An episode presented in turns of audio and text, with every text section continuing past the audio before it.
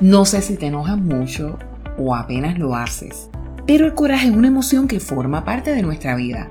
En esta enseñanza te quiero hacer consciente de los factores que lo propician.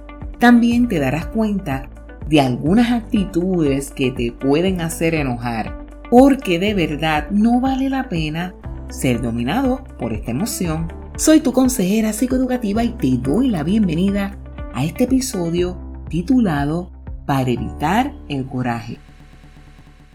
Si conoces de la Biblia, quizás puedes hacer referencia a varios personajes a los que les dio coraje.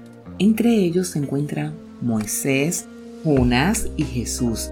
La escritura registra estos casos porque esta emoción es una con la cual luchan los seres humanos. Por nada del mundo puedes darle riendas sueltas a ese coraje. Sé que hay muchas cosas que te molestan. Puede ser la injusticia o aquello con lo que no estás de acuerdo.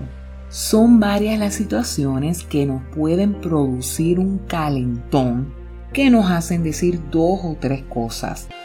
Pero detente, párate, medita, vete a un lugar solo por un momento, échate agua, respira, a silencio. Todo esto te lo digo porque la Biblia es clara y en Efesios 4, 26 y 27 dice, airaos, pero no pequéis, no se ponga el sol sobre vuestro enojo ni deis lugar al diablo. Estos versículos nos dejan claro de que te puedes molestar, de que puedes tener una que otra diferencia, que quizás no llegues a ningún acuerdo y que no estés a gusto con alguna decisión.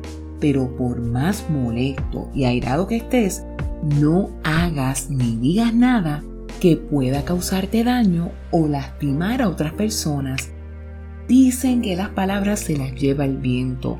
Sin embargo, hay veces que decimos cosas cuando estamos con coraje que pueden herir, ofender, maltratar, lastimar o humillar a alguien. Quizás después reflexiones sobre tu error y pidas perdón, pero ya el mal está hecho. Ya pecaste, ya diste lugar al enemigo, porque la emoción del coraje te dominó. La próxima vez que te dé ira, examina cuál es su raíz, qué es lo que esconde ese coraje. ¿Es un problema de autoestima? ¿Es una herida del pasado? ¿Es un deseo desmedido por ganar y tener la razón? ¿Qué realmente te lleva a enojarte? Analízalo y medítalo. Aquí te presento algunas formas de evitar el coraje. Una de ellas es aprender a ser más flexible. No siempre se tienen que hacer las cosas a tu manera. No seas dominante o controversial, porque si no estarás molesto cuando no te hagan caso, más bien valora las opiniones o sugerencias de otros. Otra recomendación que te doy es que no te eches toda la responsabilidad. El estrés y la sobrecarga pueden hacerte enojar. Por lo tanto, divide las tareas, delega y descansa. Si algo sale mal, no es el fin del mundo. Así que no esperes que las cosas salgan perfectas. Tampoco te molestes por pequeñeces, porque si no vivirás todo el tiempo peleando. Deja pasar ciertas cosas y vive feliz. Si ya sabes que una persona es de cierta manera o tiene manías, acéptala tal cual es. No quieras cambiarla para que se adapte a tu estilo de vida.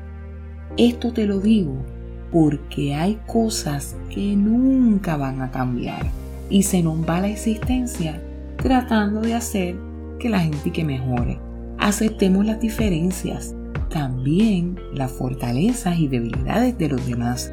Créeme, esto te va a evitar muchos lapsos de coraje. Espero que este episodio haya sido útil para ir mejorando en tus emociones. No obstante, si deseas escuchar unos podcasts específicos para superar la ansiedad o la depresión, los puedes conseguir al escribir mi yo pleno en todas las plataformas digitales. Encuéntranos en Facebook, SoundCloud, Spotify, YouTube, Instagram, X, Amazon Music y Apple Music. Se despide de ti con mucho cariño tu consejera psicoeducativa, doctora Villamil. Dios te bendiga.